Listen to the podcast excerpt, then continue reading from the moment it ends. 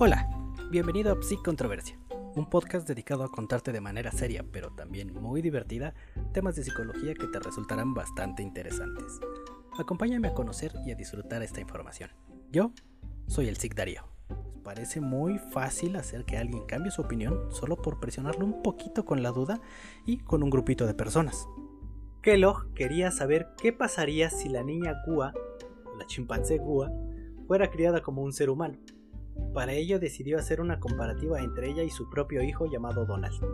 Así es, esto ya se está poniendo raro, pero todo sea en nombre del conocimiento. Además, ya sabemos cómo son los experimentos finos.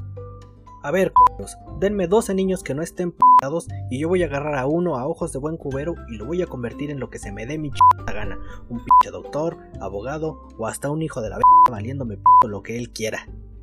Pero señor Watson, no podemos decir eso. Sí, controversia.